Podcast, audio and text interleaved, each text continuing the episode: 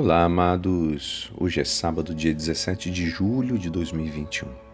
E hoje a nossa igreja nos convida a meditar juntos o Evangelho de São Mateus, capítulo 12, versículos 14 a 21. Naquele tempo, os fariseus saíram e fizeram um plano para matar Jesus. Ao saber disso, Jesus retirou-se dali. Grandes multidões o seguiram e ele curou a todos.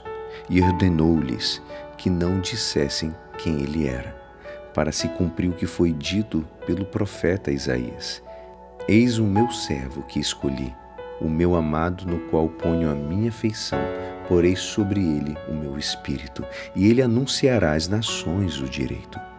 Ele não discutirá nem gritará, e ninguém ouvirá sua voz nas praças não quebrará o caniço rachado, nem apagará o pavio que ainda fumega, até que faça triunfar o direito.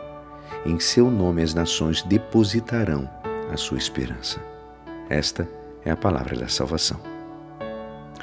Amados, hoje encontramos uma dupla mensagem nesse Evangelho. Por um lado, Jesus convida-nos a segui-lo, e por outro, mostra-nos o valor do amor ameno.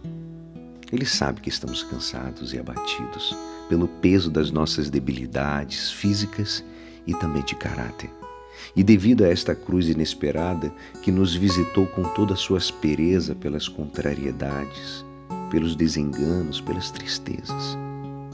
E nós que sabemos que o discípulo não é mais do que o mestre, devemos ser conscientes de que também teremos de sofrer incompreensão e perseguições.